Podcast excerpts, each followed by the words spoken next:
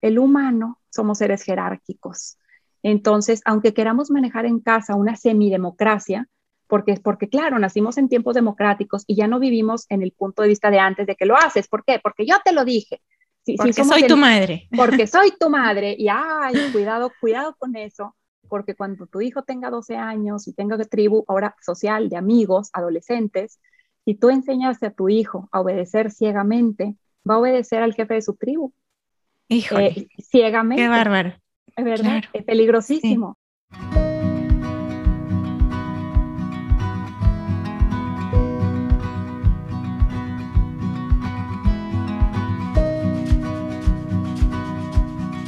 Hola, bienvenidos al podcast Bienestar Conciencia. Soy Nicole Fuentes. Hoy está conmigo Aline Vargas de Murillo y estoy muy contenta por su visita. A ella la conocí hace algunos años. Actualmente es directora del Instituto Superior de Educación. Durante los últimos 20 años ha centrado su trabajo en la enseñanza de niños pequeños y de sus padres en el Jardín de Niños Maternal Le Petit. También es fundadora y directora de la Escuela para Padres y Maestros Instituto Superior de Educación Temprana donde ha aplicado metodología de enseñanza basadas en el cerebro. Es catedrática, consultora, conferencista y autora buscando herramientas científicamente comprobadas para mejorar la educación, vocación por vocación.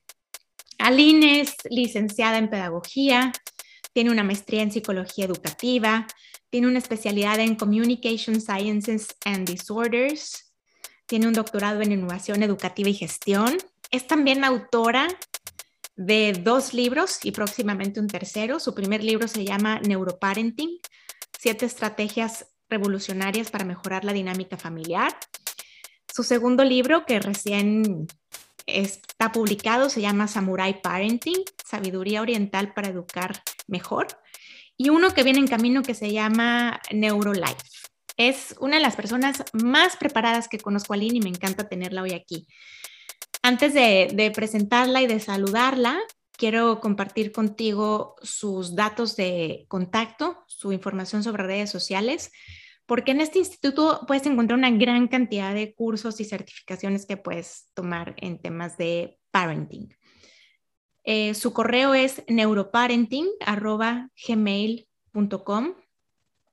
En Instagram puedes encontrarla como ISEDU mx en Facebook, Instituto Superior de Educación, y su página de internet es www.isedu.mx.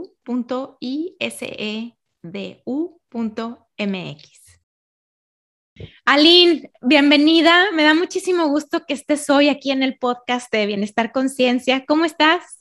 Hola Nicole, pues siempre muy, muy contenta de, estar aquí, de compartir contigo. Aprendemos mucho, mucho de ti también con todos los podcasts y todo tu trabajo. Entonces, definitivamente un, honor poder estar aquí.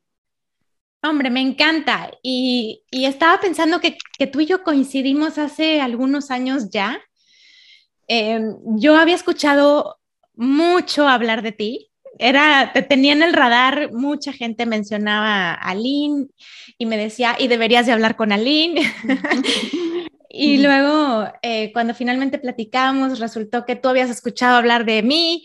Entonces, como que allá nos teníamos en el radar y, y, la percepción que yo tenía es que de alguna manera las personas que nos conocían a las dos, sugerían que tú y yo deberíamos conocernos. Y finalmente así fue y desde entonces nos acompañamos en el camino, a veces más de cerquita, a veces más de lejos, pero, pero juntas. Definitivamente, yo también pues feliz de que todas las veces que has venido a darnos cátedras, a capacitar a mamás de mi kinder, a las alumnas de maestría, siempre salen felices con todas tus, con todas tus enseñanzas, tu sabiduría, tus aportaciones. Y es mutuo, porque yo salgo de ahí aprendiendo también muchísimo. Oye, y quiero, o sea, confieso a los que nos escuchan que es muy como difícil elegir un tema para el podcast cuando la persona que nos visita es como tú, que, que puede hablar de tantos temas, ¿no? Ay, no, no, no, pues qué padre, pues aquí para aportar en lo que, en lo que pueda, Nicole. No, padrísimo. Y bueno, al final, cuando intercambiábamos como estos mensajes para ver de qué íbamos a hablar hoy, decidimos hablar de tu nuevo libro. Recién publicaste tu segundo libro que se llama eh, Samurai Parenting. Y de entrada, de entrada, me encanta el nombre. Entonces, eh, bueno, cuéntanos un poquito, ¿qué te llevó este tema? ¿Cuándo salió tu libro? Y, luego nos cuentas eh, por qué Samurai. Claro que sí, Nicole. Fíjate que, este, a diferencia de los otros libros que he escrito y no todos los he publicado, pero como el de neuroparenting o el que estaba escribiendo antes de que pegara la pandemia, estaba haciendo el de Neurolog, el de todo lo, neurológico de, en las relaciones amorosas, que, que verdad que, se sabe y que está científicamente comprobado. Yo estaba en ese otro proyecto y en eso entra la pandemia y de pronto, eh, después de tres o cuatro meses, empiezo a recibir cantidad de llamadas de mamás eh, muy mortificadas, muy preocupadas, porque el hecho de estar enjauladas con tus hijos tantas horas al día, de pronto le subió el volumen a todo eso que te molestaba un poquito, ahora era 24/7, era todo el día, eh, cada rato y era eh, pues más intenso. Y entonces eh, muchas mamás empiezan también a redescubrir incluso dinámicas familiares que antes eran inexistentes porque eran, eras micromanager, ¿no? Eras te, preparo el desayuno, te llevo al colegio, te recojo el colegio, ponte los tachones, vamos a tal cosa. Éramos micromanagers de las vidas de los hijos y de pronto ya no había nada que manejar, o sea, ya lo único que había era estar frente a frente, estar encerrados y empezar a, a llegar hacia el fondo de, de la dinámica este, familiar. Y, y, ahí es donde surgen muchas, muchas cuestiones, muchas dudas, muchos temores, este, y entonces me empiezan a, llamar muchas personas y empiezo a decir, ¿sabes qué? Le estoy diciendo lo mismo a, muchas mamás. Vamos a hacer unas conferencias en donde podamos dar unos tips generales de, de qué nos puede servir, ya que estamos ahora sí en, en, este, en este tipo de parenting eh, forzado y, y, ¿verdad? y con, este, y extremo, ¿no? Entonces, ahí es este, donde yo hago estas conferencias, eh, un ciclo de tres sesiones, nada más de dos horas. Y estuvieron eh, entrando a esas conferencias más de 400 personas, se corrió la voz o fueron este, como que había mucha sed y muchas ganas de decir, ahora cómo le hago, tengo todo este, el bullying entre hermanos, los pleitos, los este, repelos, el que no ayuda, el que está todo el día pegado a, a los, este, a los social media, a las redes sociales, ¿qué hago? ¿Enfrento, confronto, peleo, no peleo, suelto los remos? Entonces, sale de ahí estas conferencias eh, y, yo dije, es que ahorita como padres tenemos que ser samuráis. A mí siempre me ha influido mucho, eh, me ha gustado mucho leer de muchas culturas, viajar y, la cultura eh, oriental tiene algunas cosas muy valiosas. Y, yo dije, wow, me encanta que, por ejemplo, eh, la cultura del samurái, aunque aparentemente a primera instancia es muy violenta, porque cuando vemos las películas de samuráis tienden a ser gente con espada, peleando, saltando sobre techos. Eso, eso te iba a decir yo, que samurái lo primero que me vino a la mente era pelear, estrategia, espadas. Exacto.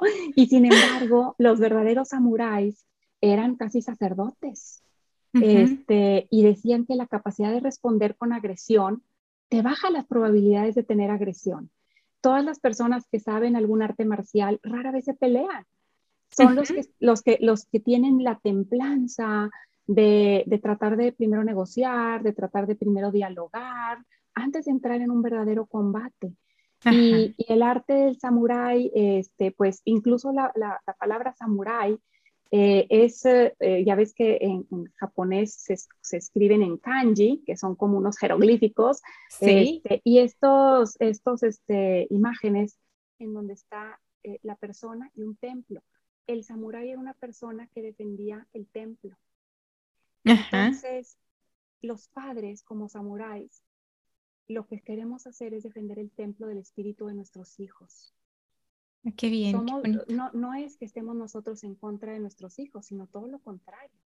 Nosotros, por estar tan cerca de sus naturalezas y de sus esencias, conocemos cómo son, sabemos qué los hace vibrar, qué los hace entristecerse, sabemos si son sociales, si son introvertidos, si toman su energía de hacer ejercicio o si toman su energía de leer o si toman su energía de jugar un juego de ajedrez con un vecino entendemos su naturaleza.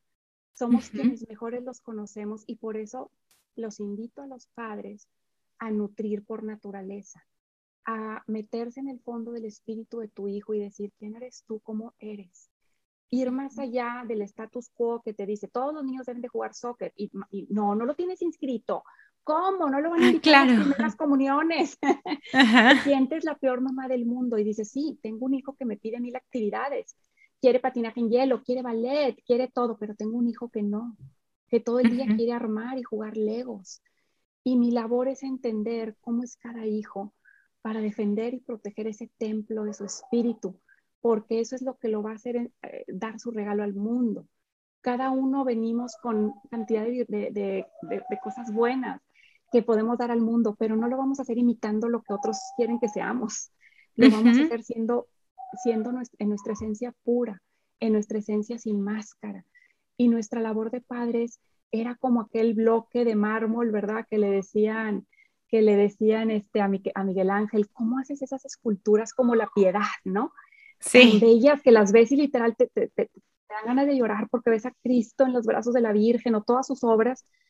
Y él decía, solo quito lo que le sobra. Ajá. Y esa es la labor de los padres. No vamos a poder, no vamos a poder este, cambiar el mármol que nos tocó. Algunos hijos nos tocaron como piezas fuertes, brillantes, en las que se saca un partido precioso, ¿no? Como el árbol que es bueno para un roble, ¿no? Que da sombra, tiene un tronco fuerte, este, da flores, da frutos, da todo. Y luego de pronto te tocan otras piezas diferentes, ¿no? Te tocan unos mármoles travertinos que se resquebrajan, que los tratas de, que le tallas por aquí, se cae un pedazo por acá. Y sin embargo, cada uno es hermoso en su forma, cada uno es único. Y nuestra primer labor es de decir, ¿cómo eres? ¿Qué pieza me tocaste? ¿Y cómo le hago para empezar para no dañarte? Este, no, porque ahí estamos queriendo hacer unas esculturas que ellos dicen, yo no soy eso, yo no soy eso, mamá. Y entonces nuestra primer labor como samuráis de los hijos es entender que, que hay una esencia y que nosotros, nuestra labor es acercarlos a esa esencia, a que la puedan usar sin vergüenza, sin pena, sin máscara. Entonces, ahí nace esa primera este, instancia y lo que yo hablo con los padres, que, que, eso, digo, el que domina a otros es fuerte, pero el que se domina a sí mismo es poderoso, ¿no? Nos Tenemos que empezar primero nosotros, trabajando en nosotros, descubriendo, bueno, quién soy yo, qué pieza de, de mármol soy yo y, y cómo puedo manejarme yo en mi vida para que mis hijos vean esa autenticidad, y la quieran imitar, que me vean a gusto en mi piel, a gusto en mi, eh, en mi, en mi, vulnerabilidad, ¿no? Como nos decía Brené Brown, pero dicen que en la vida no atraemos lo que queremos, atraemos lo que somos. Entonces, ¿qué, qué, qué eres, no? ¿Qué eres como mujer? ¿Qué eres como madre? ¿O qué eres como padre? ¿Qué eres? Y, y esa esencia, ¿eres capaz de, de, traerla al mundo como es? ¿O estás usando una máscara, no? Y, y mientras estemos usando máscara, nuestros hijos van a, van a también estar usando esas máscaras, porque dicen, así es como es el status quo, así como tengo, tengo que ser para ser aceptado, para ser querido. Entonces, esa primera labor de Samurai Parenting es entender esa esencia, es respetarla, es honrarla, es admirarla. Este, dicen que, no, que, que la cosa no es ver para creer, es creer para ver. Ajá, tú, tú, tú ve al niño y velo en todo su potencial y tienes que creer para poder ver. Entonces, no, no, no es ver para creer, es todo lo contrario. Es, todo lo contrario. ¿Cómo te apoyo para que tú seas todo tu potencial? Y cómo quito nada más esas barreras de tu vida para que puedas fluir. Y el Samurai libro nace porque después de la conferencia me empiezan a llegar mails Aline, ¿dónde compro el libro? Yo, no, no hay libro. Aline, ¿hay libro? Aline, nos entonces yo les estaba pasando mi resumen de lo que era mi, conferencia que había dado. Le dije, pues ahí les doy unas fotos de mi, en mi letra, soy disléxica, entonces tremendo. Le dije, ahí va a tener muchos horrores de ortografía, pero ahí les va. Y, y luego una maestra me dice, Aline, este, ¿por qué no lo escribes? Y bueno, ahí empezó la, eh, eh, el hijo que nació de, el hijo que nació de... El hijo de pandemia. Que nació de la pandemia, que el librito, eh, siempre he querido y me he propuesto hacer libros muy cortos. No sé tú, pero al menos yo toda mi vida he leído, amo leer, pero cuando era mamá de hijos chiquitos era lo que menos tenía tiempo de hacer. O sea, sí ponía audiolibros, ponía audiolibros en el camino del, del soccer a un lado, a otro, pero todo era con interrupción, interrupción, mami, mami. Entonces no podía gozar de, un, de una buena lectura tan fácilmente. Entonces dije, yo si hago algo para padres, tiene que ser algo muy digerible, muy fácil de leer y literal que te lo puedas aventar en ese fin de semana donde el esposo te invitó a no sé dónde, que puedas en verdad este, eh, tener los tips, ¿verdad? Porque cuando más necesitas los tips y los consejos es cuando menos tiempo tienes de investigarlos. Súper. Oye, me, me, habías compartido una frase que me gustó muchísimo cuando hablábamos de este concepto de samurái, que es vencer sin combatir. Cuéntanos un poquito más de eso, porque cuando tú arrancaste eh, hoy, decías mamás enjauladas con sus hijos. Y la verdad es que la palabra me llamó la atención porque justo así era esta sensación, enjaulados todos en el mismo lugar. Y creo que cuando estás hiperestresado, cuando la rutina se trastorna, cuando el mismo espacio se usa para todo, em, pues me imagino que es combatir se vuelve casi, creo que la opción, ¿no? Entonces, cuando tú hablas de samurái, dices vencer sin combatir. Muero de curiosidad de saber qué hay detrás de eso. Exacto, y, y, pues, exacto, vencer sin combatir porque constantemente estamos teniendo batallas. Es natural que tienes a la hija adolescente pegada tal vez al celular y, y, de pronto estás, mijita, es que ya, ya le explicaste, ¿verdad? Porque bueno, por ejemplo, tú y yo, ¿no? Que somos mamás que siempre estamos en esto. Mijita, ya se comprobó que entre más horas estés en redes sociales, aumenta tu capacidad de depresión, tristeza, ansiedad, angustia y menos sueño y menos. Les decimos todo, pero a la hora de la hora ahí está su tribu, ¿no? En su celular y más aún cuando no los dejábamos salir tanto. Entonces, al final de cuentas, acabas teniendo enfrentamiento contra enfrentamiento contra enfrentamiento. Entonces, Vencer sin combatir es cómo le hago para estar en un equipo contigo. Como que es típico de los papás que, ah, te lo dije, ¿verdad? o porque digo yo. O porque digo yo, ¿verdad? El que te digo yo, o porque, o, eso, ¿verdad? Que, ah, te comiste todos los dulces y ahora andas con el dolor estomacal, te lo dije. Y eso es eso, es estar en contra, es tú contra yo. Y, eh, y el samurái este, trabaja en equipo, trabaja como a manera de tribu. Y, no solo porque fue un samurái, no necesariamente por la cultura y la sabiduría oriental, sino por una sabiduría antropológica. A mí me gusta mucho siempre regresar a las raíces y, y, sitúo al ser humano en lo que hemos sido por años. Y por años los seres humanos eh, fuimos nómadas, caminábamos mínimo 10.000 pasos al día, eh, después, cuando ya dejamos de ser nómadas y pudimos estabilizarnos en pequeños campamentos, eran tribus de 100 a 150 personas, en donde, para empezar, el contacto con la naturaleza era altísimo, ¿no? El humano hemos vivido siempre afuera, en el campo, en la naturaleza y en movilidad. Por eso tal vez mucha gente amamos viajar. Llévame donde sea, pero sácame del pozo esa parte nómada todavía la tenemos en nuestro espíritu, el moverte, el ir, aunque sea una peregrinación, aunque sea lo que me invites, un retiro espiritual, a lo que sea, pero saca. Tenemos todavía ese aspecto nómada y lo que terminó pasando es que en estos últimos 100, 150 años, el crecimiento tan grande de las ciudades, terminamos viviendo entre cemento, entre luces blancas, entre paredes, entre, em, entre em, ecosistemas no naturales, eh, ecosistemas muy ecosistemas bastante este, artificiales, a lo que, a lo que la, la autora este, ahorita te digo su nombre, eh, acá atrás tengo su libro, si no ahorita lo busco. Este, em, te, va, te va a tomar rato porque veo ahí una cantidad de libros impresionante. Créeme que menos, menos de lo que crees, en dónde está cada uno, aunque no los tengo acomodados por colores como tú, lo, lo, traté de hacer, pero los tengo por tema. Entonces, este, sí, ya me acordé, el libro se llama Super Normal Stimuli, estímulos supernormales y ella se llama Deidre Barrett, la autora, y ella habla de cómo los humanos eh, teníamos cosas que nos premian y cosas que nos castigan. Por ejemplo, el que yo sea separada de mi tribu el que alguien te, no te inviten a toda la fiesta, donde van a ir todas tus amigas y tú estás siendo excluida, eso te genera un dolor, un dolor emocional. Entonces, el ser humano trabajamos con las tres A's. A de approach, acercarme a lo bueno. Me acerco a una fruta, un mango que está dulce, que está delicioso, porque mi cerebro me dice, bravo, esto me genera calorías, me genera azúcar, me va a hacer vivir más tiempo. Y luego tenemos el avoid, ay, cuidado con esa víbora, cuidado con este peligro, cuidado con el coronavirus, me alejo. Y luego tenemos el attach. El attach es me apego. Aquí lo que, lo que buscamos convencer sin combatir es no estar ofreciéndoles a los niños las primeras dos A's.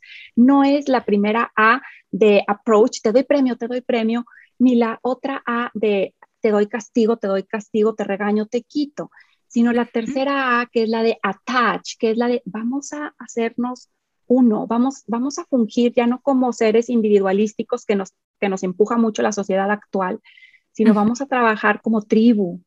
Y entonces ya somos ahora como un carrito de súper. Y si no hay una llantita, estoy en problemas. Y tú eres una llantita, mijito. Somos un ecosistema, somos una tribu y estamos trabajando en base al apego. Y en base a ese apego es como queremos la cooperación del hijo, porque somos un equipo. Y Deidre Barrett nos, nos habla de cómo ahorita, por ejemplo, eh, los humanos respondemos a, muchos estímulos, por ejemplo, en la, alimentación. Eh, están, todo está azucarado. El cerebro me lo premia, me lo sigue premiando porque el cerebro no sabe que, no, eso no me nutre. Solo sabe que eso no distingue hábitos buenos de hábitos malos. Y al cerebro le importa sobrevivir hoy, no mañana, ni el pasado, ni el mes que entra, ni el año que entra cuando ya tenga 12 kilos más en, en la foto navideña. Le importa hoy, ahorita. El premio es de ahorita. Entonces el cerebro no premia a largo plazo, premia a muy corto plazo. Eh, y incluso en los bebés, eh, Deidre Barrett les hace un experimento en donde les dan biberones con tantita miel, unos y otros con pura agua. Y obviamente el bebé de cuatro meses toma mucho más onzas cuando tiene azúcar. Y lo mismo ocurre, por ejemplo, con la sal. El ser humano ocupábamos la sal para, no, para muchas funciones este, neurobiológicas. Y entonces, pues claro, ahorita nos dan papitas fritas y nos están dando todo, carbohidrato, grasa, sal. Entonces comes y comes y el cerebro te dice, bravo, ya sobrevives hoy. Y no le importa que pues mañana ahora voy a tener obesidad, diabetes y todas otras cosas, más cómo me hacen sentir esas papas después de consumirlas mal. ¿Verdad? Claro, porque como dices, vamos tras la gratificación de corto plazo. Claro, es sí, tristemente, al menos de que tengamos esos, esa red de hábitos buenos en donde ya se hacen de forma ya natural, sin tenerlas que combatir día a día. Y entonces un poquito la invitación a vencer sin combatir es primero que nada a fortalecer la relación con los hijos. Tienes que hacer lo que hacía, o sea, cómo, funciona, ¿verdad? Una familia exitosa, ¿verdad? Porque en el libro de Tolstoy, Ana Karenina dice, ¿no? Todas las familias felices son iguales, pero todas las infelices, cada una es infeliz de su propia manera. De su propia manera. Entonces, entonces la, pregunta es, ¿qué tienen las familias felices en común? Y ahí nos podemos eh, incluso basar en, en, la literatura, por ejemplo, de, ay, eh, hoy mi cerebro no está al 100, me faltó, mi, no, es que no, no tomé café hoy, eh, Estímulos, hablando de estímulos normales pero el libro se llama The Childhood Roots of Adult Happiness, las raíces, las raíces de la infancia, de la edad adulta. Y este, este autor espectacular, me encanta, cuenta su historia, él sufrió mucho, tuvo un padre abusivo, terminó en foster homes y sin embargo él fue feliz. Y él quiso investigar qué tenían las personas que eran felices en la edad adulta en común. Y, se pone a estudiar y una de las, y encuentra tres factores muy inesperados como que creemos que, ay, bueno, tuvieron muchos viajes a Disney, tuvieron, no tuvieron un divorcio, no, no es cierto. Hay, hay personas que vivieron cosas tremendas en su infancia, duras, depresiones de alguno de los padres, este, la muerte de algún hermano, dificultades fuertes, de verdad, ¿no? Y, y son felices hoy. Y entonces este autor va y examina por qué y se da cuenta de que todos tenían al menos una relación fuerte con alguien. Y normalmente es lo que le llama su primary caregiver, su cuidador primario. Entonces, con este cuidador primario hubo un lazo de afecto tan fuerte que tú podías ser tú mismo. Tú no tenías que complacerlo siendo de una forma Tenías como un lugar seguro, una persona con quien podías ser tú. incondicionalmente sentirse amado. Y luego el segundo era tener algún abuelo. Este, todos los adultos felices mencionaron al menos a un abuelo y en algunos casos, cuando no hubo un abuelo, a veces era un tío abuelo o alguien, alguien de la tercera edad que fungió con, esa, con ese lugar, en ese, rol. Ese rol. Entonces, este, y el tercero, para los, eh, dog lovers, mencionan a, su, mencionan a su mascota. Hubo una mascota en el hogar. ¡Qué maravilla! Entonces, eh, me parece espectacular que las cosas que hacen al adulto feliz no son cosas ni de dinero, ni de estatus, ni de estudios, ni de poder, eh, nada de eso, ni de premios, ni de diplomas, ni de trofeos. Eh, está basado en alta conexión con alguien de la tercera edad, con alguien en quien pudieras confiar y con una mascota. Eso hace a un ser humano este, incrementar sus posibilidades de ser un adulto más feliz. Sí, me encanta. Este vencer sin combatir empieza con fortalecer la relación. Vamos a hacerlo juntos, hijito vamos a tener una relación en donde yo siempre pongo un ejemplo que me gusta mucho de, Becky Bailey, de disciplina con conciencia, que siempre empieza con sus cursos. Me tocó ir a, un curso con ella en Miami y te irá el ejemplo, ¿no? Imagínate que estás con tu esposo planeando un viaje, están muy felices y él te dice, gorda, tráeme un vasito con agua. Claro, mi amor, no, deja tu agua, te voy a traer una cervecita y te voy a traer unos, pistachos, unos pistachitos para que este viajecito, mira, quede bien, bien padre. Este, en cambio, imagínate que estás sentada con tu esposo y te está diciendo, no, hombre, eh, no sabes usar bien los recursos de la familia, estás despilfarrando, otra vez gastaste en eso, hiciste una fiesta más grande para los hijos de lo necesaria, oye, tráeme un vaso con agua. Y es de que, pues mira, tú tienes dos piecitos, vaya por ellos y colorín colorado, no me dan ganas de cooperar. O ve a saber qué le echas al agua, así la eh, También, Nicole, también. ha pasado. no lo haces con amor y con cariño y no quieres cooperar. Y nosotros nos damos cuenta que muchos, muchas madres, eh, antes de pandemia sobre todo, estábamos micromanaging y no estábamos dándonos el tiempo de tener una relación profunda una relación con el hijo en donde el niño eh, este, se siente, eh, una frase que me encanta, que dice, que dice Daniel Siegel, es feeling felt. Me siento sentido. Sentido. Es la persona que está frente a mí no me está juzgando, no me está dando órdenes, no me está diciendo qué hacer, me está, está sintiéndome. Estamos en un intercambio de humano eh, eh, y humano, ¿no? Como nada más que, ¿no? Mi espíritu saluda a tu espíritu. Entonces, en ese tipo de relación hay cooperación, hijito, ven, estamos batallando otra vez. Este, fíjate cuánto tiempo se te pasó en, el social media. Mira, ¿cómo le podemos hacer para contrarrestar? Tú tienes tantas horas a la semana según lo que acordamos nosotros, ¿verdad? Porque ya hiciste antes un pacto, un previo. Claro. Eh, ¿Cómo le podemos hacer? Porque hoy te tronaste las horas de toda la semana. ¿Qué, compromiso pudiéramos hacer? O me lo vas a intercambiar por otras cosas, vas a bañar al perro, vas a hacer esto, vas a cambiar, o sea, ¿qué, qué negociación podemos hacer? Pero ya no es la mamá en contra del hijo. Estamos juntos en esto. Me preocupas, este, eh, veo que cada vez estás más tiempo influenciado y justo cuando estás en los videojuegos es cuando te peleas más con tu hermano. Claro, noto que te pones de mal humor o noto que estás más impaciente. Exacto, y en vez el hijo de tomártelo como un, cuando lo haces en contra, cuando eres micromanager y todo el día haces esto, haces esto, quítate el, no, ya usaste el celular, te lo quito, te lo castigo, es tú contra mí. Y entonces, en este lenguaje de colaboración, ya no hablamos de, de yo quiero esto, sino nosotros somos una tribu. Hablamos de, incluso Daniel Siegel tiene una palabra que hace MW, muy, somos nosotros. Soy me and we, somos nosotros, somos un equipo y tú no vas a estar bien si todos los días, hijito, te duermes a las 2 de la mañana porque estás en redes sociales. Nada bueno puede pasar en las redes sociales después de las 11, 12 de la noche. hijito, es cuando están los. Ni perdiendo sueño crónicamente cada noche, ¿no? Exacto, pero viene desde un punto del amor, ¿verdad? Que ya lo sabemos, que son cosas, Nicole, a mí me encanta, ¿no? Platón nos dice, el espíritu no conoce, reconoce. Son verdades antropológicas que cuando te las topas dices, es obvio, ¿Por qué me estoy entonces peleando con mi hijo todo el día? Porque antes éramos tribu y antes no te podías dar el lujo de que uno de la tribu este, saliera herido, porque ahora era un problema para todos, iba a haber sangre, se iban a acercar animales. Entonces, ¿cómo hacerle para retomar un poquito ese espíritu de que somos nosotros, de que somos en común, de empezar a cambiar ese lenguaje de que ya les dije que, ah, oigan, habíamos acordado, habíamos, quedado en que. Claro, me encanta.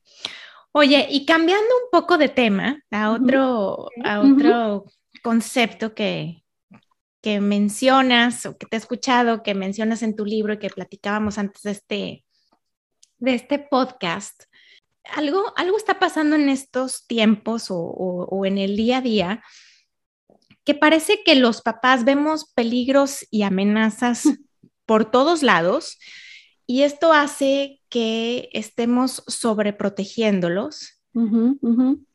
Otra vez, quizá lo, lo, voy a refrasear, ¿no? Estamos sobreprotegiendo mucho a nuestros hijos porque vemos peligros y amenazas por todos lados, en lugar de ver estas como oportunidades de aprendizaje.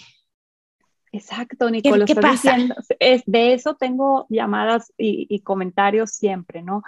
Por un lado, mamás altamente estresadas porque pues sí hay peligros verdaderos, ¿verdad? Sabemos que los hay, sabemos que a nivel cultural les estamos metiendo el alcohol muy pronto a los hijos, o sea, sabemos, sabemos que no estamos haciendo como adultos las cosas bien, bien, bien, que los ejemplos que estamos dando no son a veces los mejores eh, ¿verdad? Dicen que, que, tu vida es tu mensaje, ¿no? Y entonces, si, si, mis hijos me ven desde las primeras comuniones tomando mi copa de alcohol, eh, o yo misma, hijito, vengan, mejor tomen alcohol aquí en la casa, con tal de que no manejen, este, y el niño todavía no tiene una edad apropiada. Sí, peligros hay muchos, pero aquí la pregunta que, que los invito a hacerse en los samuráis es si quieres hijos frágiles o hijos fuertes. En nuestra época, Nicole, no sé si tú te acuerdas, los juegos de los parques, del Parque Mississippi, que ahora ya están, ya, está, ya los cambiaron, ¿no? los parques Mississippi eran juegos de metal, de fierro, eran juegos que machucaban, que te podías caer y descalabrar. Te rasgabas, estaban oxidados. estaban oxidados, vacuna del tétano, era, eran, se ponían hirviendo en los 40 grados y como quiera te tirabas no Nadie nos decía que nos pusiéramos casco. No, no existía. Ni bloqueador solar. No, no, y mi hermano y yo nos tirábamos y tirábamos al perro de aquel, este, de aquel resbaladero de un cohete. De la luna, ¿no? Del cohete, perdón. El cohete. Y aparte el cohete era tremendo, ¿no? Porque no sé si tú te acuerdas, pero antes estaba todo cubierto. Ah, Entonces, como no había baños, era, era el baño. Entonces, tú tenías que entrar a ese lugar apestoso y tu mamá ni se enteraba porque tu mamá estaba sentada en un columpio, que había un columpio para mamás grandote. Ahí nos sentábamos las mamás, estaba en la entrada al parque y ahí se quedaban horas las mamás y les valía. Y nosotros ahí cayéndonos de lo, del, del, pirulí, había una cosa que daba vueltas rapidísimo y de repente veías que alguien estaba debajo del pirulí y el, y el juego seguía dando vueltas. ¿Qué cosa? y te hacías fuerte te hacías fuerte, te hacías rápido, te hacías inteligente, con un machucón tenías para aprender. Y ahora me dio mucha risa porque me acabo de subir, estábamos haciendo una prueba de un carro que mi esposo va a comprar y no lo podía creer, esto fue ayer, Nicole, y decía, un carro Ford, checa que no tengas infantes atrás, que no dejes a tu niño atrás del carro. O sea, era una imagen de, o sea, en la pantalla del carro venía la imagen de atrás y decía, revisa que no estés dejando a tu bebé atrás del carro. Dios. Nos tienen que, en verdad, Nicole, nos tienen que recordar que tenemos un hijo y que, claro, ya, ya vimos lo que pasó en Estados Unidos. Se murieron unos bebés porque lo dejaron en el car seat y las mamás, una mamá se fue a un casino y lo dejó al niño y, y otra ocasión la mamá se fue a trabajar y lo dejó ocho horas y el niño eh, se murió. Eh, ¿qué, ¿Qué tipo de vida estamos viviendo? De poca conexión, que somos capaces de dejar a nuestro hijo en un car seat atrás y que el carro nos tenga que recordar. Si el carro nos tiene que recordar es que más bebés de los que creemos están quedándose ahí atrás. Sí, y, claro. Y nos están haciendo frágiles. Eh, desde que llegas al aeropuerto y te dicen, ¡ting! Cuidado, checa que tengas contigo todo tu equipaje. ¡Ting! Cuidado, si traes un suéter, que no se te olvide, porque en el siguiente avión va a estar frío. o sea nos están blindando Y al blindarnos, hay, una, hay una, este, unos estudios súper, súper importantes, interesantes, que no los tengo aquí a la mano, pero los menciono en el libro, te los puedo pasar para que los agregues luego al podcast. y, estos estudios dicen que a mayor seguridad, las personas usan las cosas con mayor inseguridad. Ejemplo, tú les pones cinturón y la gente toma más rápida, más velocidad. Tú les pones a los niños estos nuevos juegos de los parques, todos blindados, y no sé si te ha pasado, pero los niños no juegan, el no usan el juego como viene en el juego, se trepan por arriba, se trepan como no deben, este, y están haciendo cosas peligrosas. Como que al ser humano, Nicole, nos interesa probarnos. El ser humano le gusta probar su potencial. Al chavo que está aprendiendo a patinar, que está en patineta, empieza a probar tirarse de un escalón y luego de dos y luego de tres. Se quiere probar contra el mundo, contra la gravedad y esa caerte y levantarte te fortalece. Ese probarte te demuestra que sí puedes hacer a veces físicamente como humano y a veces a nivel no solo probarnos físicamente, sino el decir, voy a hablar en público, me voy a parar en la misa y voy a leer hoy la lectura, me, muero de pena, pero hoy lo quiero hacer, me quiero probar. Y les quitamos a los hijos esa posibilidad de probarse. Fíjate que en Canadá había muchos, precisamente muchos patinadores de patineta, y se tiraban por los, por los rieles de los escalones, o sea, de donde tú, los, manerales, de donde te tomas de la, de, la, mano para no caerte de un escalón, se, se, trepan ahí y se tiran, ¿verdad? Como alguien vio las Olimpiadas, ahí lo vio, pues les pusieron unos picos para que no lo pudieran hacer. Este, y ahora se estaban tirando peor, de techos de casas. Eh, eh, entender el ser humano nos interesa probarnos contra el peligro y eso es natural. Que los hijos tuyos, tienes dos hijos hombres y empiezan a jugar luchitas y tú, ya no peleen, ya no jueguen, espérate, déjalos mientras no sea con agresión, déjalos intervenir en un juego ligeramente físico en donde están en la cama jugando vencidas, jugando luchitas, porque el ser humano necesita probarse. Y el probarte muchas veces, y a veces fracasar, y a veces se quebró la muñeca porque se cayó de la patineta, ya cuando probó el sexto escalón, se, se quebró, se abrió, lo cosiste, claro, pero lo dejaste, le permitiste, lo dejaste crecer. Tu hijo no es frágil, tu hijo es fuerte. Es fuerte. Se, se, cae y se levanta. Oye, pero te escucho y, y, se me vienen a la mente tantos ejemplos de donde justo estamos quitándoles oportunidades de aprender. La primera que me acuerdo es que apagan los marcadores de los partidos. De, Por ejemplo, mis, mis hijas todas en algún momento de, de, su, de su colegio o de jugaron básquetbol y me acuerdo que la primera vez eh, que me tocó que sucediera esto, pues de pronto se apagó el marcador electrónico. Entonces yo me volteo con la mamá que estaba a un lado y le digo, ay, se descompuso el, el tablero. Me dice, no, no se descompuso, lo apagaron. ¿Y por qué lo apagaron? dice, no, porque nos van ganando por más de 20 puntos. y yo, y yo ¿cómo? ¿Y por qué lo apagaron? ¿No? Yo jugaba básquetbol también. Bueno, eso hubiera sido impensable, ¿no? Yo decía, ¿cómo? ¿Cómo es, cómo es mejor Borrar el marcador, apagarlo. Para mí el mensaje era, ya no te puedes recuperar, eh, ya damos por perdido el partido, eh, no puedes sobrevivir a perder por más de 20 puntos. Se me hacía como tan contraproducente porque justo un lugar donde puedes ensayar de manera segura. Es en una cancha, eh, ¿no? Es, en un deporte.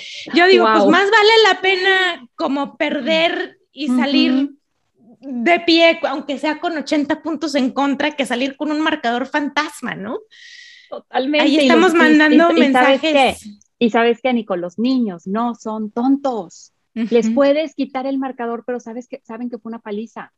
Ellos no, o sea, les estamos diciendo, son tontos, no, y, y, tú sabes, no sé si seguramente, obvio, lo has leído, ¿verdad? Mindset de Carol Dweck. Y Carol Dweck dice, el problema es que no nos estamos enfocando en lo correcto. Por ejemplo, los niños tienen una muy alta sensibilidad a ver qué les estamos pidiendo y el niño se da cuenta si les estamos pidiendo resultado o esfuerzos. Y vivimos en una cultura que pide resultados, buenas calificaciones, el resultado de que, no sé, en mi época hubiera sido, fuiste un baile y con cuántos bailaste. No fue, no, no, no, no fue un, no fue, no fue un te divertiste, hijita, ¿no? Este, y, y, las mamás, a ver, ¿qué es esta calificación? Vas a tronar. Eh, y Carol Dweck, pues nos habla justo de eso. Nos dice que cuando nos enfocamos en resultados, los seres humanos este, no queremos fallar. Entonces, pues, ¿qué hacemos? Cosas más fáciles para tener buenos resultados. Pero Cosas que sabemos hacer. Definitivamente, mi zona de confort. Pero cuando tú enseñas a tus hijos a enfocarse en el esfuerzo, cuando tú como mamá al final del partido te dice el hijo, ay, mami, perdimos, y tú le dices, ok, pero tú cómo fuiste como jugador, ¿te esforzaste? Hiciste tu mejor eh, esfuerzo. Ajá. Y sabes qué es lo padre, Nicole, que esta narrativa hace al niño muy eh, autodidacta. El niño, eh, me consta porque lo he visto con mis hijos. Este, me acuerdo que Mauricio una vez hacía una goliza, ¿no? Les, metieron ocho goles contra cero, no me acuerdo cuánto. Y, y se subió al carro y, y, yo, no, yo no había estado en ese partido. Me, nomás lo recojo y se sube, ¿verdad? Con, antes les dábamos sus Gatorade y unas papas, no sé qué, rancheritos. Se sube con sus papas y su Gatorade. Y yo, ¿cómo te fue, hijito? Bien, me dice, bien. Bueno, bueno, nos ganaron, mami. Perdimos tipo 6-0, 8-0. Pero yo jugué muy bien. Porque si yo no hubiera sido defensa, nos hubieran metido el doble de goles. Mami. 16-0. y, dice, y, dice, y aparte, eh, mira, me tocaron rancheritos, que son los que me gustan, no me los ganaron. Y yo de madre dije, hice mi tarea. Logré hacer un benefit finder. Tu hijo es una persona que busca el beneficio de las cosas. Y eso es también una de nuestras tareas como samurái, empezar a ver cómo estamos premiando a los hijos.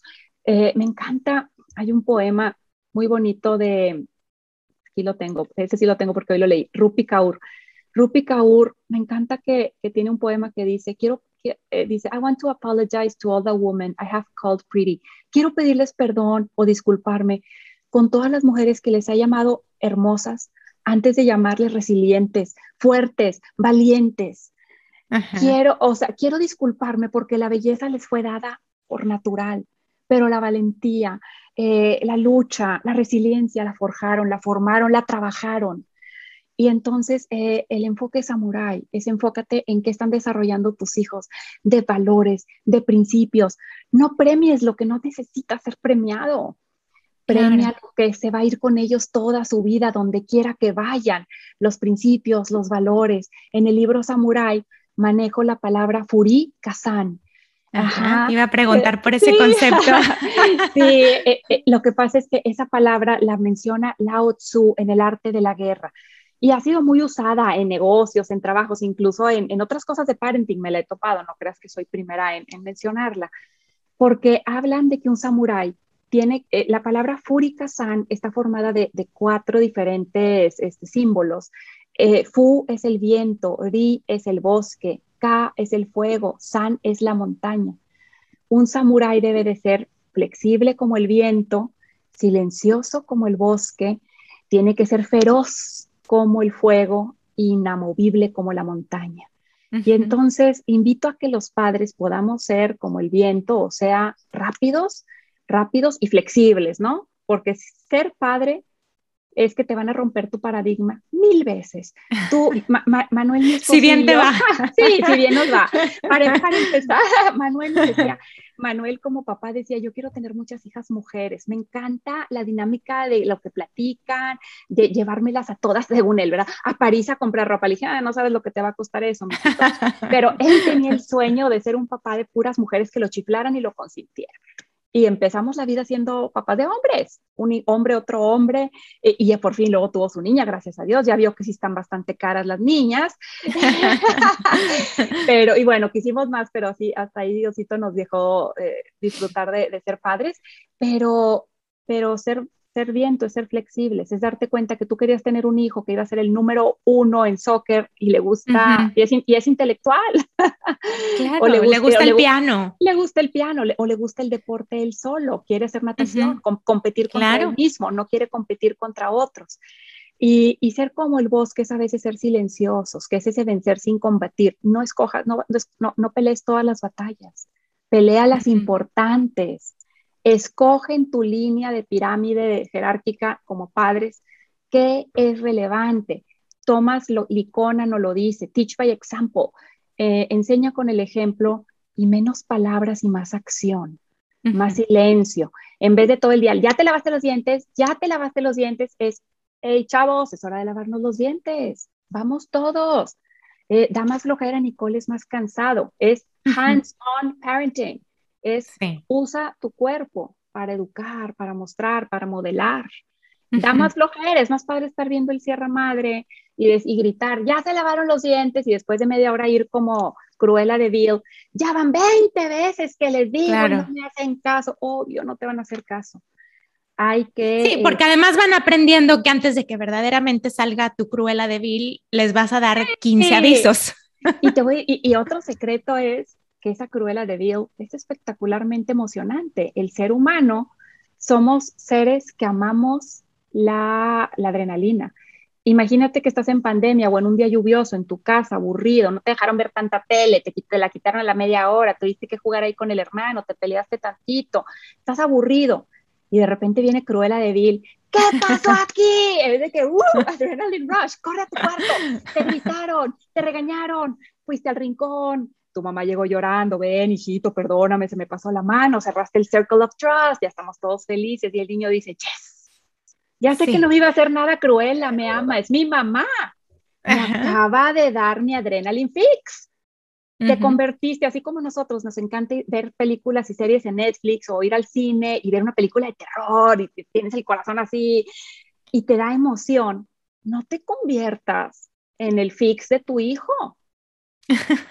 Le, le estás cubriendo una necesidad padrísima para él al final del día, pero tú te estás desgastando y estás lastimando y rupturando una relación que queremos que sea fuerte, de apego, porque esa, ese nido que es la familia es, es, es, la, es el primer ecosistema de cómo va a ser la vida en realidad después. Y por eso hablo de que en el, en el fuego, Nicole, en el K, sí, nos, sí podemos ser feroces. Esa es, eso no tienes que tratar a tu hijo con pincitas. Podemos enojarnos y decir, hey, ya párenle, eh, en contra de todo lo que nos dicen ahorita muchos de los chefalis y muchos de los autores que son muy zen, yo pienso diferente, yo pienso, yo pienso como el samurái, que a veces tienes que echar el grito, que a veces tienes que dar la acción correctiva, porque cuando te criabas en tribu, tienen que estar calladitos ahorita, porque hay peligro, hay otra tribu enemiga por allá, y tenías que trabajar por, por, por el bien del grupo.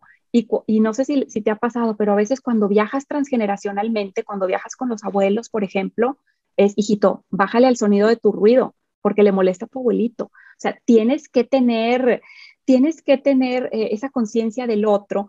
Y, en, y en la tribu te gritaba la tía, ¡Ey! Cállese, porque estoy durmiendo al bebé. Y no pasaba nada. O sea, eh, no, no, no, nos quebramos por unos dos o tres este, cruelas de Bills en nuestra vida, más bien nos fortalecemos. Y qué mejor que te, que te eduque quien más te ama, que es tu madre, quien cuando no te educa tus padres y te hacen medio salvajitos, luego llegas a la vida, al colegio, y ahora la maestra te regaña porque no respetas la autoridad y te quita el recreo y te castiga. Y el niño sufre y sufre peor a que si lo hubiera educado su madre a, digamos, a respetar, que ese es el valor en ese caso, es de respeto. Eh, y la montaña nos habla de ser inamovibles, inamovibles que hay valores que son de toda la vida, que son universales, que son siempre, y que una persona virtuosa es una persona que va a ser un líder automáticamente.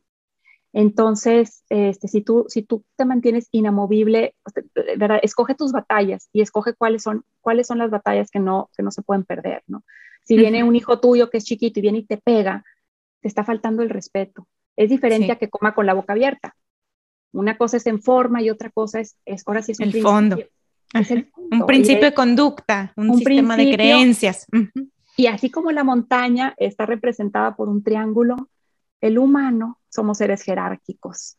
Entonces, aunque queramos manejar en casa una semidemocracia, porque, porque claro, nacimos en tiempos democráticos y ya no vivimos en el punto de vista de antes de que lo haces. ¿Por qué? Porque yo te lo dije porque soy tu madre. Porque soy tu madre. Y ay, cuidado, cuidado con eso, porque cuando tu hijo tenga 12 años y tenga tribu ahora social de amigos, adolescentes, si tú enseñas a tu hijo a obedecer ciegamente, va a obedecer al jefe de su tribu.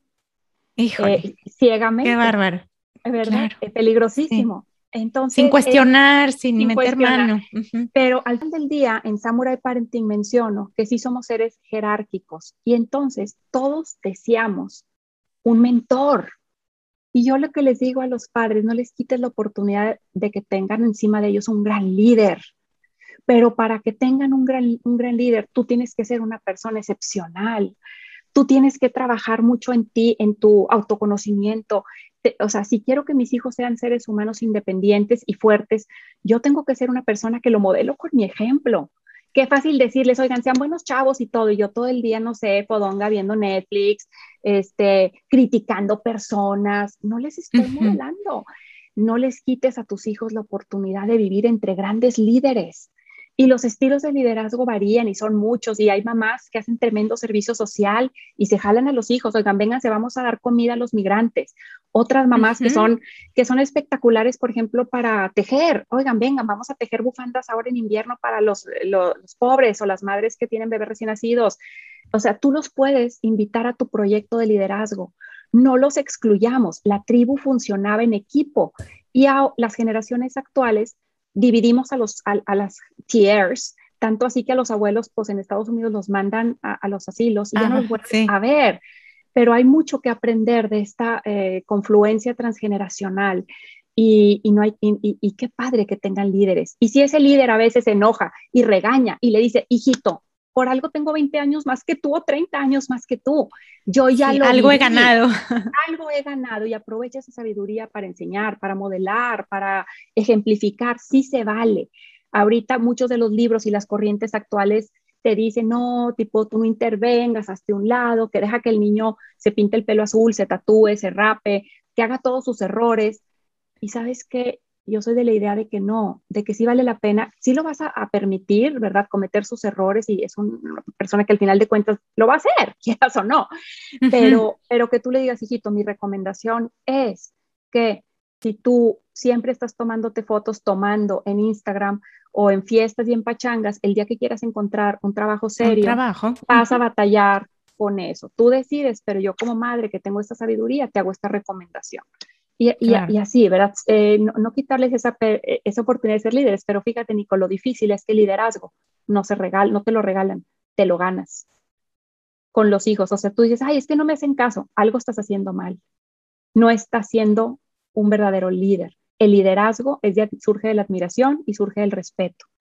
Entonces. Quizá ahorita me viene a la mente de, de si pueden ver congruencia en lo que dices y haces, ¿no? Cuando hablabas de valores, me venía la, la idea de, pues, valores son lo que valoras y lo que valoras lo podemos ver en tus acciones. Lo vemos en cada martes, en cada viernes, en cada sábado. Entonces tú decías, bueno, hay personas que están entregadas al servicio social. Bueno, seguramente el voluntariado o la generosidad es un valor importante para esa persona y por eso lo vemos activamente dedicado a eso.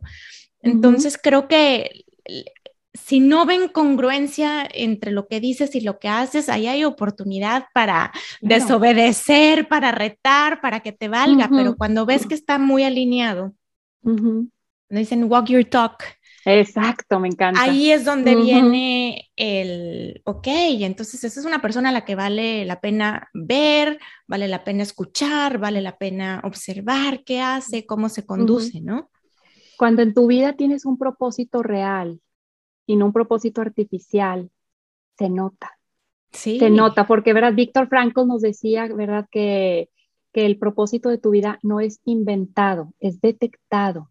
Entonces, entonces, en base a eso, este, preguntarnos, no sé si tú ahorita te das cuenta, Nicole, pero muchos de los, de lo que, de, lo, de los eh, influencers, Instagramers es, miren qué buena mamá soy ay, hoy les puse a mis hijos alberca, alberquitas con, con espuma y después hicimos la manualidad en donde hicimos este experimento. Y luego, entonces, haz de cuenta que como si las madres tenemos en error, creo yo, porque en mi opinión es un error, vivir a costa de la vida de nuestros hijos. Y, y qué triste que les estamos robando algo grandioso. En la época de antes, de, de las tribus, tú eras un, jovencito, un niño, y tú veías a tu papá ir de cacería y lo veías ir y preparar y sacarle filo a su flecha y, te, y, te, involucraban, ¿verdad? Porque ahí iban los chiquillos también y te jalaban y tú ni podías cargar tu arco y te seguían y tú decías, wow, mi papá tiene una vida, vea, ve lo que mató, ahora peló la piel, ahora lo terminamos el día todos en la desplumando la gallina. Sí, terminamos, terminamos el día cantando todos en la fogata, mamás, abuelitos, papás, contento de una labor bien hecha. Y a mí me tocó, por ejemplo, ver una mamá que también tenía el kinder, entonces mi mamá, Lina, acompáñame, vamos al centro a buscar las bolsitas de dulces para la Navidad, ayúdame a coserlas, y sacaba la máquina de coser y cosíamos. Y yo veía a mi mamá tener este gran propósito y, y ser feliz, realizarse. Y yo decía, wow, ya quiero ser adulto. Pero hoy los niños ven a la madre vivir por ellos. Todo el día, ¿qué hago? Soy mamá. o sea, sí, qué padre ser mamá, no le estoy quitando para nada valor a, la, ser madre, es espectacular y es lo mejor, lo más importante en tu vida que vas a hacer. Pero, pero no tiene nada, ¿qué, es la vida de mi mamá? Llevarme, traerme, limpiarme, organizarme, actividades, manualidades. Eh, exacto, esa es su vida. Entonces no estás, no estás siendo un líder aspiracional. Entonces, para tú ser en verdad un líder, los hijos te van a ver cuando estés vibrando a lo que es tu propósito de vida. Y creo que ese, ese regalo de darles a los hijos, el que te vean amar lo que haces, ellos van a decir, bueno, ¿cuál es mi propósito? ¿Para qué fui yo hecho? Yo quiero ser alguien en la vida. Y, y, y, aquí la cosa es esta, ¿no? Que antes en nuestra época nos decían, hijito, ve y estudia para que seas alguien en la vida. Y hoy el mensaje es, hijito, tú ya eres alguien en la vida. Tú ya eres alguien valiosísimo. Descubro tu espíritu como samurái y tú ya eres alguien. Entonces, por eso ve y estudia porque ya eres alguien en la vida. Ahora ve y fortalece y pule tus herramientas para que salgas y hagas el mundo un poquito mejor de cómo lo encontraste. Qué increíble. Ay, Aline, me encanta. Eh, siempre podemos platicar mm. mucho tiempo de muchos temas. Estás mm. llena de sabiduría y tienes mm. una generosidad increíble para compartir todo esto que, todo esto que sabes. Eh, muchas felicidades por la publicación de tu libro Samurai Parenting. ¿Dónde lo podemos conseguir? Cuéntanos. Oye, todavía, todavía no lo he podido ni presentar por la pandemia, por la pandemia, pero si ah, Dios quiere, okay. sí, pero lo, si Dios quiere, este, en enero o febrero voy a hacer el, el, evento para los que estén en Monterrey y me quieran acompañar, van a estar muy invitados, solo solo síganme ahí en las redes sociales este, y ahí con mucho gusto, eh, con muchísimo gusto puedo, eh, se van a enterar de cuando es la invitación este, en icedu.mx eh, y ahí pueden estar al pendiente de los eventos por si quieren anotarse y venir al evento del libro. Eh, va a ser un gusto enorme poder contar con muchos samuráis. Se requieren muchos padres samuráis para criar un verdadero, pues un, verdadero paraíso en la tierra, ¿no? Creo que entre todos podemos aportar y, ayudar a que nuestros hijos se topen con cosas valiosas, con cosas de vida. Qué padre, Aline. Pues muchas felicidades, mucho éxito con este nuevo libro que estoy seguro, estoy segura será una gran herramienta para todas las mamás y papás que estamos ahí afuera tratando de entenderle a este rollo de... Claro, no, al contrario, del, Del parenting. Em, Muchas, gracias, Nicole. Es un gusto enorme poder, un gusto enorme poder compartir y estar aquí. Y, yo creo que eso, o sea, dicen, me, encanta este, un dicho que dice, ¿verdad? Que siempre nos han dicho, si la vida te da limones, haz limonada. Y, yo digo, no, yo digo, si la vida te da limones, hazte fuerte y tolera el ácido. Haz fuerte a tu cuerpo y tolera el ácido porque la vida, la vida va a tener dificultades, va a tener retos y ser padre es estar siempre casi con la espada desenvainada o es estar con ojos de águila revisando qué está pasando con mis hijos, qué están viendo en internet, eh, con qué amigos están conviviendo, están en un ambiente sano o no, qué literatura están leyendo, estar al pendiente siempre, pero, pero el, el, aprovechar, ¿verdad? Lo que dicen, nunca dejes que una crisis se desperdicie. Me encanta Babi, de la Garza, que ya ha venido aquí a este podcast. Ella tiene un dicho que me encanta, que dice, las grandes tragedias este, luego se convierten en las grandes comedias. Vean un poquito eh, en perspectiva lo que está pasando en tu día a día y, y, puedes sobre eso ponerle el peso. Tal vez, tal vez esto que te estás peleando ahorita no es tan relevante. Escoge tus batallas y conviértete en un samurái de lo importante, los principios y los valores humanos. Súper, pues muchas gracias otra vez. No, gracias. gracias. Gracias a todos los que nos escucharon hoy. Los espero en el siguiente capítulo. El podcast de Bienestar Conciencia es una producción de ruidoso.mx.